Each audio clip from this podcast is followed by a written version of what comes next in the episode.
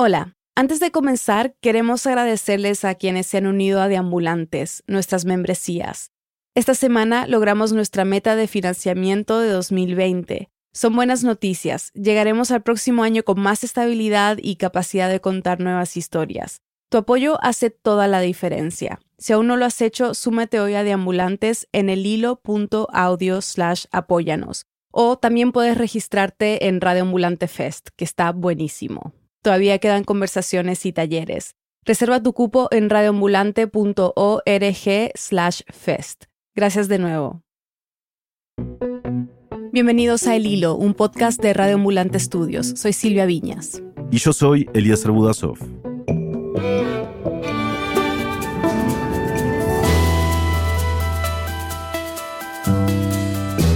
Este año, la libertad de prensa se ha deteriorado en la mayoría de los países de Latinoamérica. Así lo muestra el índice anual que publica la organización Reporteros Sin Fronteras. La tendencia en los últimos años es clara. La intimidación y la violencia contra periodistas va en aumento, y hacer un periodismo que expone los intereses más turbios es cada vez más peligroso. Hay casos realmente alarmantes en varios países de la región, desde México, el país más peligroso para ejercer el periodismo, hasta El Salvador, Nicaragua o Brasil donde los gobiernos han perseguido sistemáticamente a la prensa crítica. Hoy, un caso emblemático en Perú, donde la justicia se ha vuelto un garrote para amedrentar a periodistas. Es 11 de diciembre de 2020.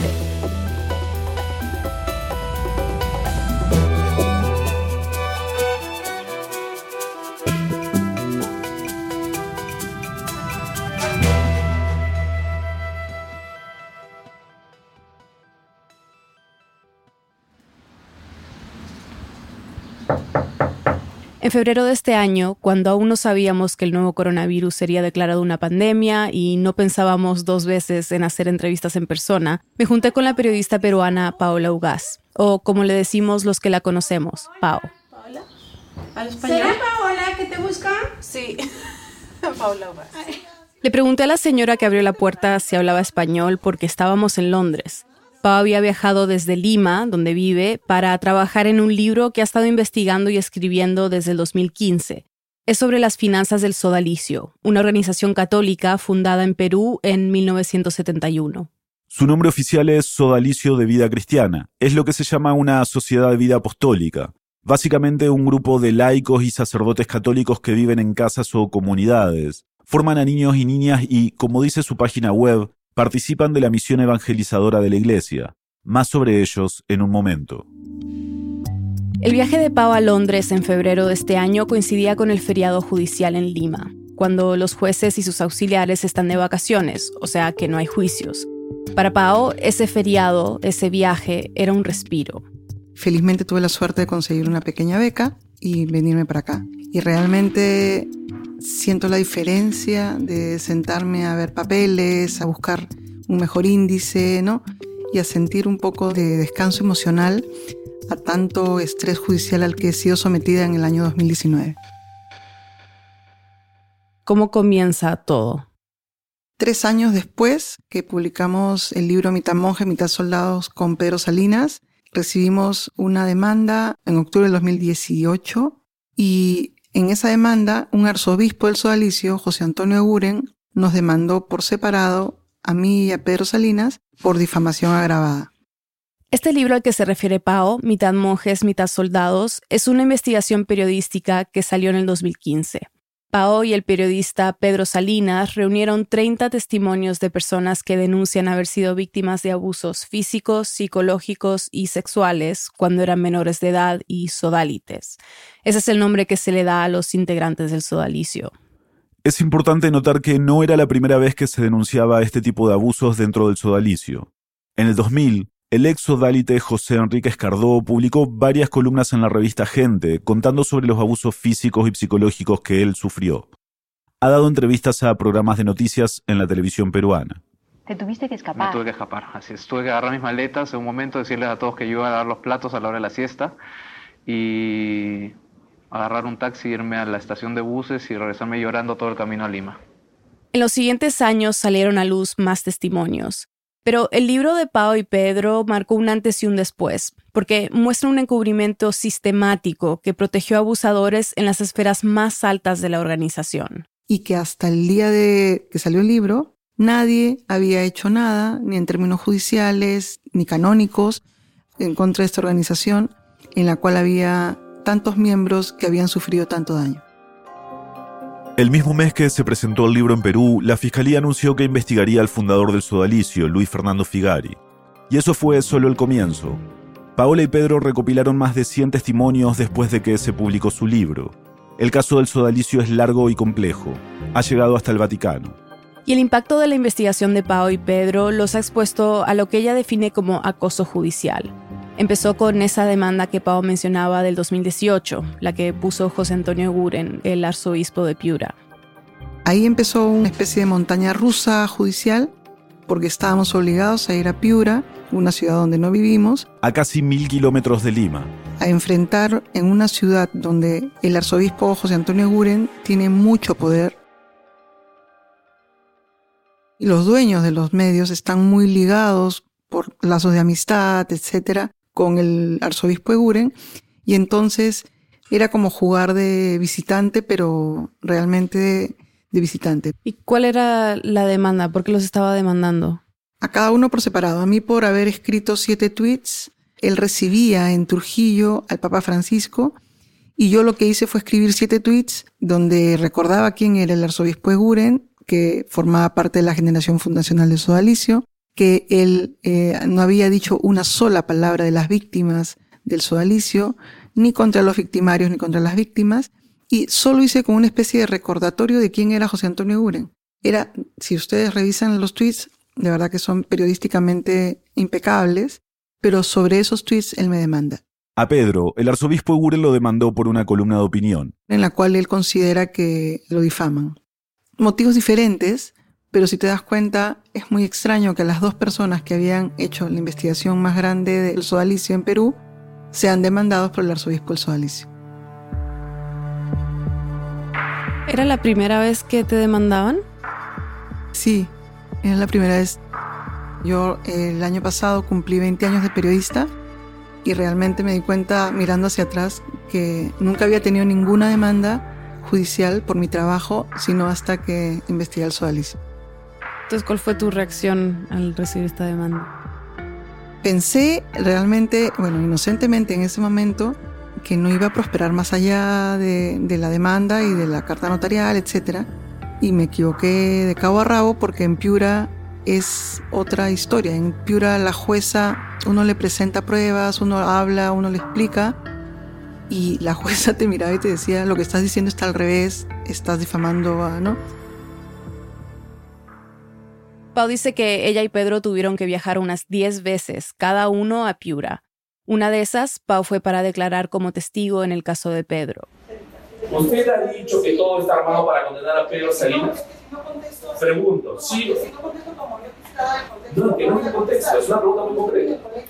Era entrar a un lugar donde la capilla del Poder Judicial era casi tan grande como tres salas juntas del Poder Judicial, una cruz gigante, y entrabas a la sala de la jueza Judith Cueva Calle y había una Biblia y una cruz que si tú te parabas todavía no la terminabas de pasar. Entonces ahí tú ya sabías quién tenía el poder, ¿no? Señora magistrada, de nuevo, creo que la testigo está respondiendo en los términos de sus convicciones.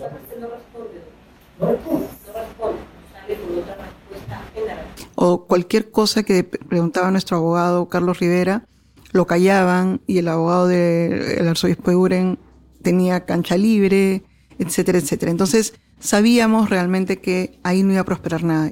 El 8 de abril de 2019, Pedro fue condenado a un año de pena suspendida, o sea, sin entrar a la cárcel, y a pagar 80 mil soles, poco más de 20 mil dólares, al arzobispo Eguren. Pau pensaba que a ella le tocaría una condena parecida, pero pasó algo inesperado.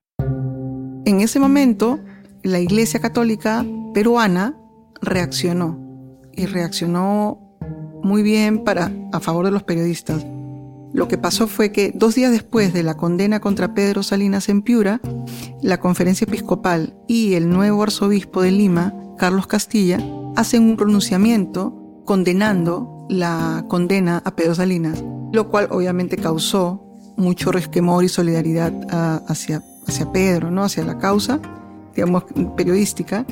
El comunicado de la conferencia episcopal dice que el Papa Francisco ha alabado y agradecido la labor de periodistas que están investigando y destapando abusos. Dice que el Papa, cito, subraya que la Iglesia necesita de su ayuda en esta difícil tarea de luchar contra este mal.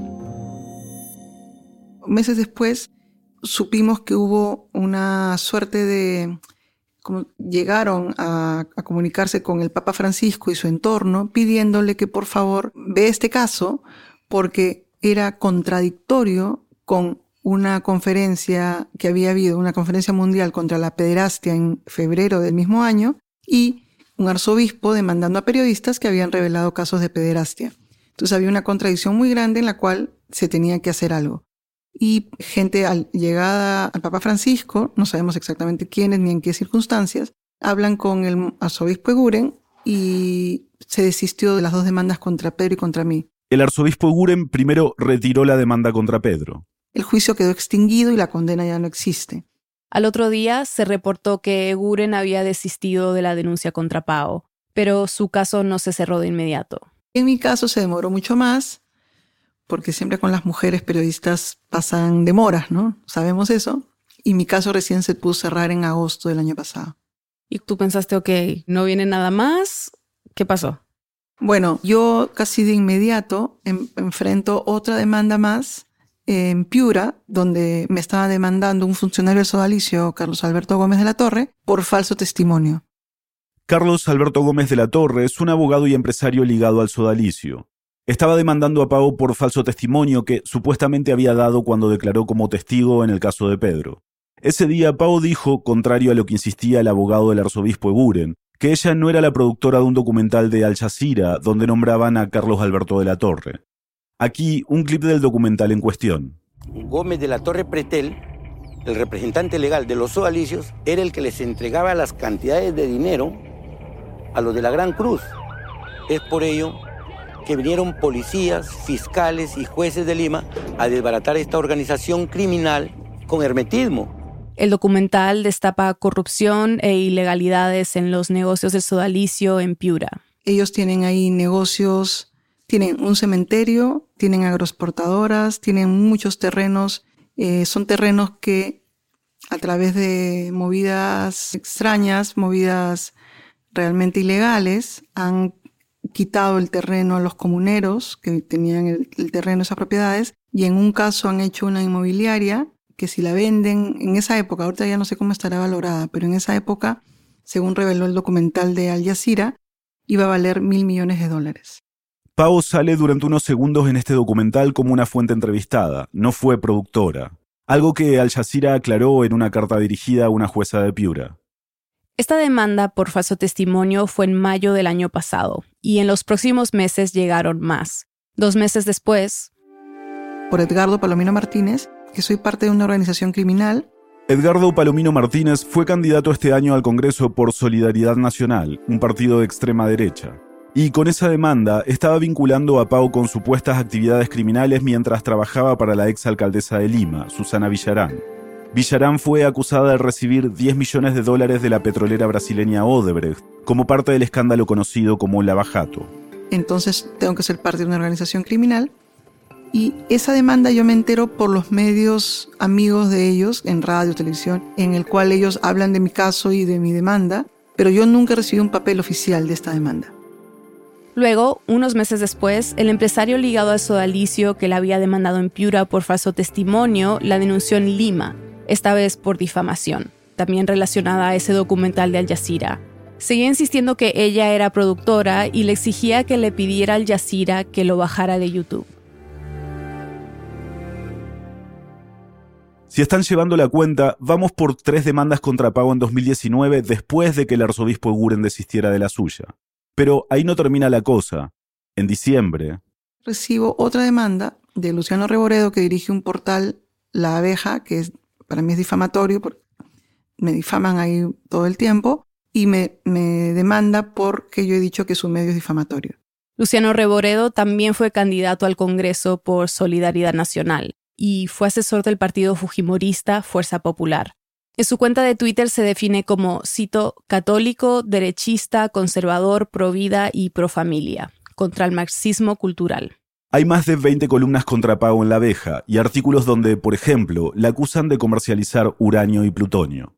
Y Pau me dijo que desde su punto de vista, muchos de los ataques contra ella en La Abeja y en otros medios tienen que ver con que es mujer. Hay un ensañamiento extra al hablar de una periodista mujer.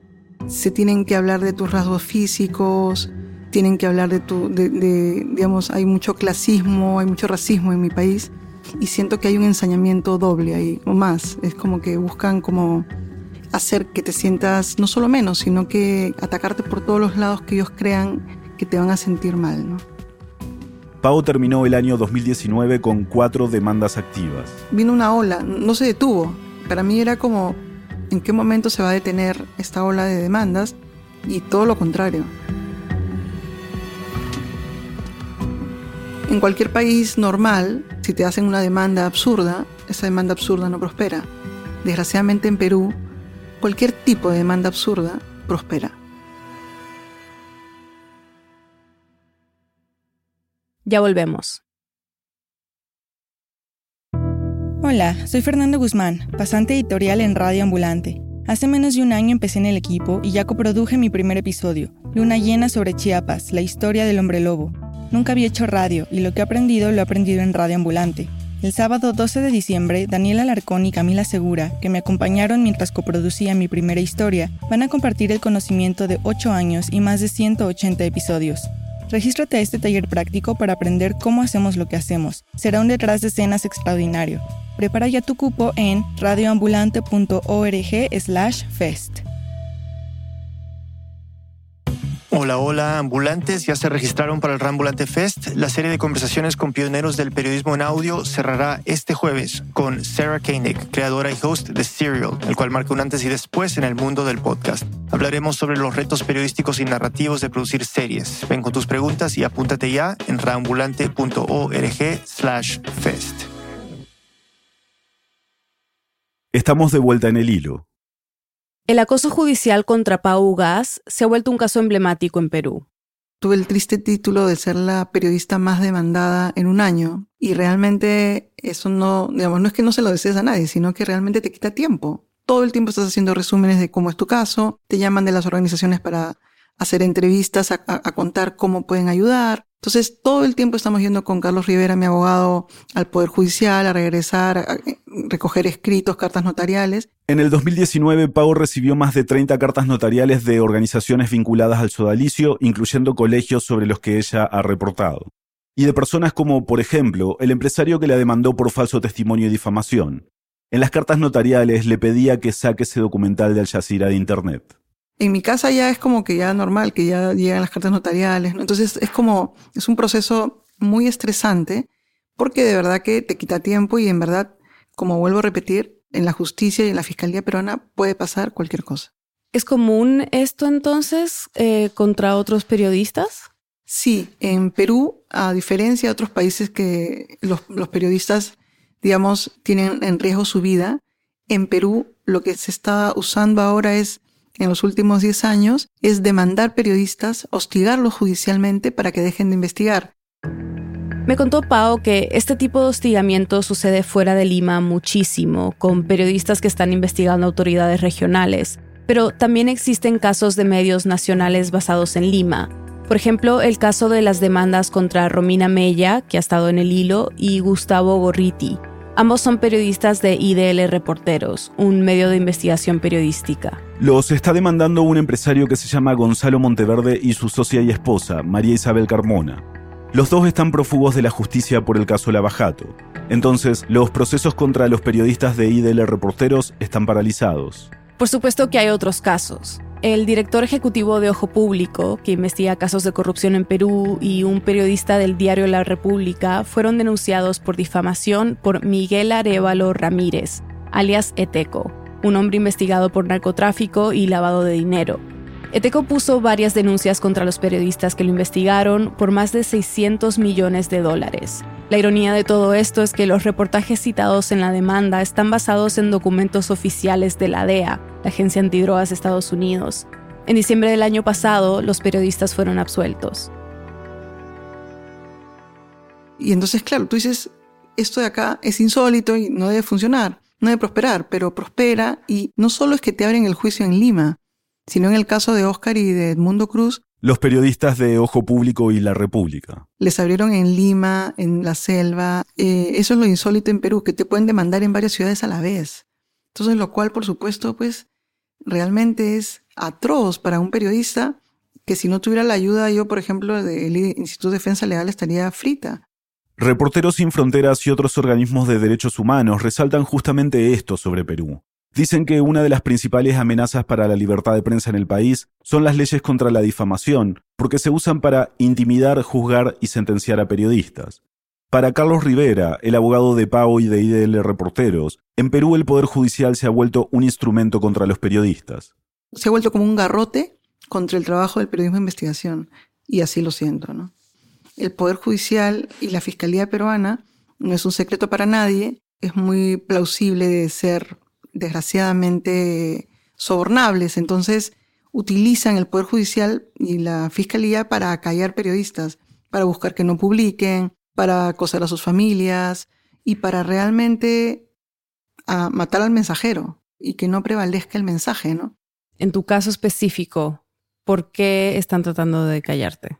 Al Alicio, las denuncias contra sus víctimas, con las víctimas que fueron parte de su agrupación, realmente no les interesaba. O sea, nunca les interesó ni ayudarlos, ni repararlos, ni nada. Fueron obligados y buscaron hacer como una suerte de pasarse la mano y enseñar la mejor cara y hacer como la finta, como decimos en Perú, de que estaban ayudando y reparando. Pero no lo hicieron de buena gana. Pero Pau dice que cuando se trata de dinero y sus negocios es diferente.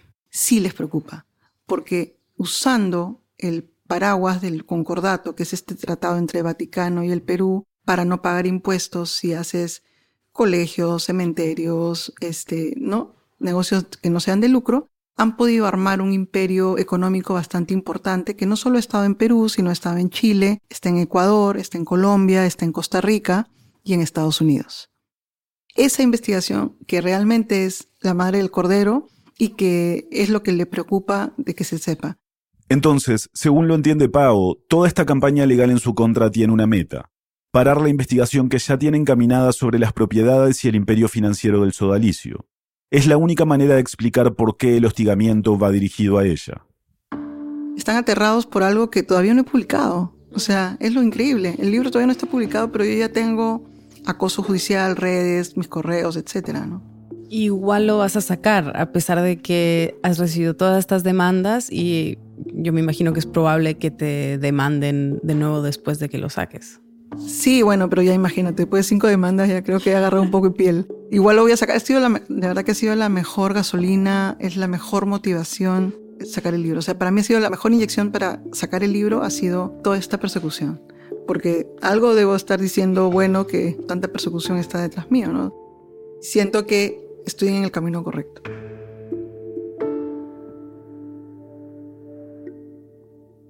Desde que hablamos en febrero, los ataques contra Pau no han parado. La llamé para ponernos al día sobre las demandas en su contra y lo que ha pasado en estos meses. Cuéntame primero en qué van las demandas. Yo he recibido cuatro demandas del momento en que hemos hablado hasta hoy de Edgardo Palomino Martínez. Es el que la demandó en julio del año pasado, diciendo que Pau pertenecía a una organización criminal. Él ha ido a la Fiscalía Anticorrupción pidiendo que me agreguen como parte de la organización criminal que investiga a Susana Villarán por el caso Lavajato. Todas esas demandas han sido rechazadas por la Fiscalía Anticorrupción porque no encuentran ninguna prueba. Luego, en las dos demandas que me presenta Carlos Alberto Gómez de la Torre, en Piura y en Lima. Por falso testimonio en Piura y por difamación en Lima. La de Piura está congelada, eh, no tenemos ninguna respuesta todavía qué pasos siguen, no tenemos idea qué tengo que hacer ni nada. Ese caso está congelado. Pero en el caso de Gómez de la Torre en Lima, el juez que nos vio el caso decidió no abrir juicio, pero Gómez de la Torre apeló. La jueza que está a cargo de esta apelación aún no ha dado su decisión. O sea que si aceptan esa apelación, Pau podría ir a juicio por difamación. En el caso de Luciano Reboredo, director de La Abeja, el 28 de octubre tuvimos la audiencia en el cual el juez daba su decisión si habría o no juicio eh, en mi contra. Recordemos que Luciano Reboredo también la estaba demandando por difamación. Es el que la ha insultado en su medio, La Abeja, el que ha publicado más de 20 columnas y artículos sobre ella. Incluso durante las dos audiencias del caso, en esos días él había hablado de los colegios donde estudian mis hijos. Entonces, durante la audiencia, mi abogado reclamó que hablen de mis hijos. Si yo soy periodista, que tiene que ver que hablen de los hijos de Pablo Lugas.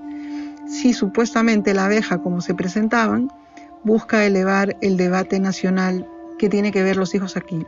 Y Pau cuenta que en esa audiencia el abogado de Reboredo, que es un abogado famoso por ser medio estrambótico, dijo que de qué le preocupa a Pau Lugas que hablen de los hijos si es que no hemos hablado de la palabra sicarios ni de la palabra secuestradores. Entonces, ¿por qué se preocupa del tema? Entonces yo acabé mi declaración diciendo que ahora sí estoy preocupada porque yo, digamos, de lo que estaba hablando era otra cosa, pero ya al hablar sicarios y secuestradores me siento doblemente preocupada por mi familia, ¿no? por el destino de mi familia. El juez decidió aceptar el caso y Pau está a la espera de que la llamen a declarar por ese juicio por difamación. Piden tres años de cárcel y 200 mil soles, unos 55 mil dólares, de reparación. Y además del tema judicial, ¿con qué otras cosas has tenido que lidiar en estos meses desde que hablamos? Este, amenazas de muerte, ¿no? He tenido amenazas de muerte que me llegaron al Instagram, al mensaje privado. Eh, uno de los mensajes es van a morir rojos, se viene Charlie Hebdo peruano, los vamos a fumigar a plomo. El hostigamiento también incluye a Pedro Salinas. Un policía visitó su casa en Mala, a 80 kilómetros al sur de Lima, y pidió información sobre él y sobre Pau. Traía incluso la foto de Pau en su celular, que había bajado de un registro oficial del Estado.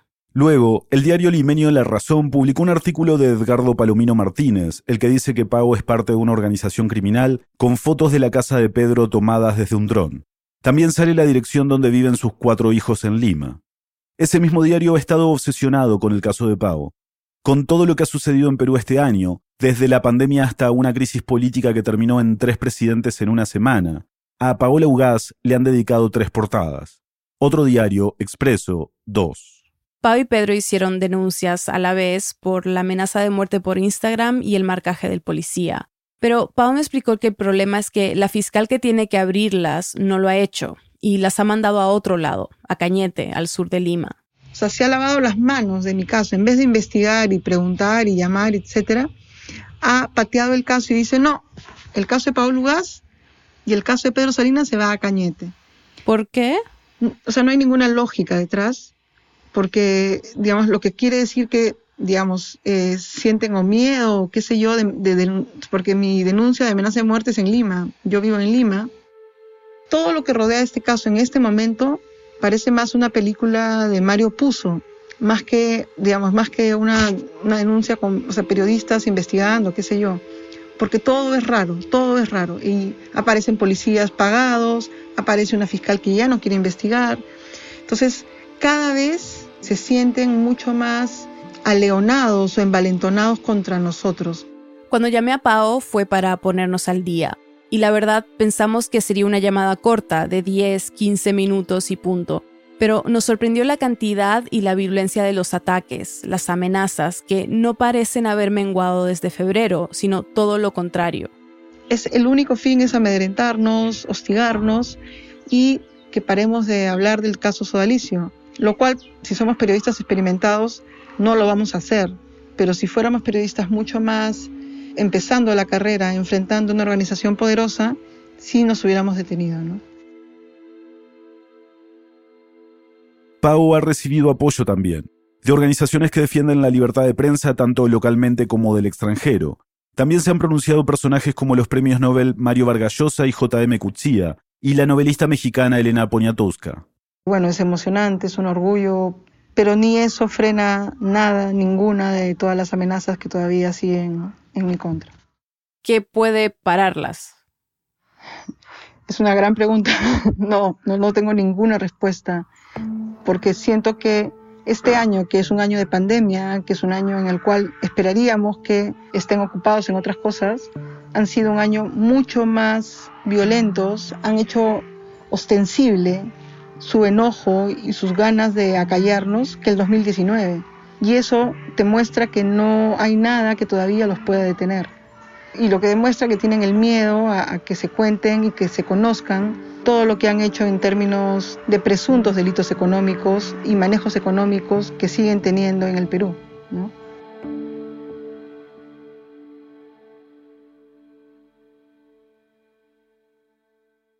Pago planea publicar su libro sobre las finanzas del sodalicio en marzo del 2021.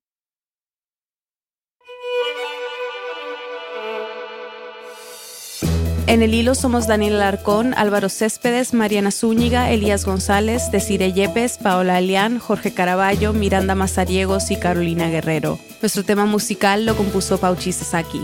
Parte de la música de este episodio fue compuesta por Remy Lozano. Gracias al equipo de Radio Ambulante por todo su apoyo y gracias a quienes se han unido a Deambulantes, nuestras membresías. Su aporte nos brinda una fuente de financiamiento constante y confiable que nos ayuda a seguir produciendo el episodio cada semana. Súmate tú también en el hilo.audio slash apóyanos. Muchas gracias. Para recibir los episodios del hilo cada viernes por la mañana en tu bandeja de entrada, suscríbete a nuestro boletín semanal en el hilo.audio slash correo. Yo soy Silvia Viñas. Y yo soy Elías Budasov. Gracias por escuchar.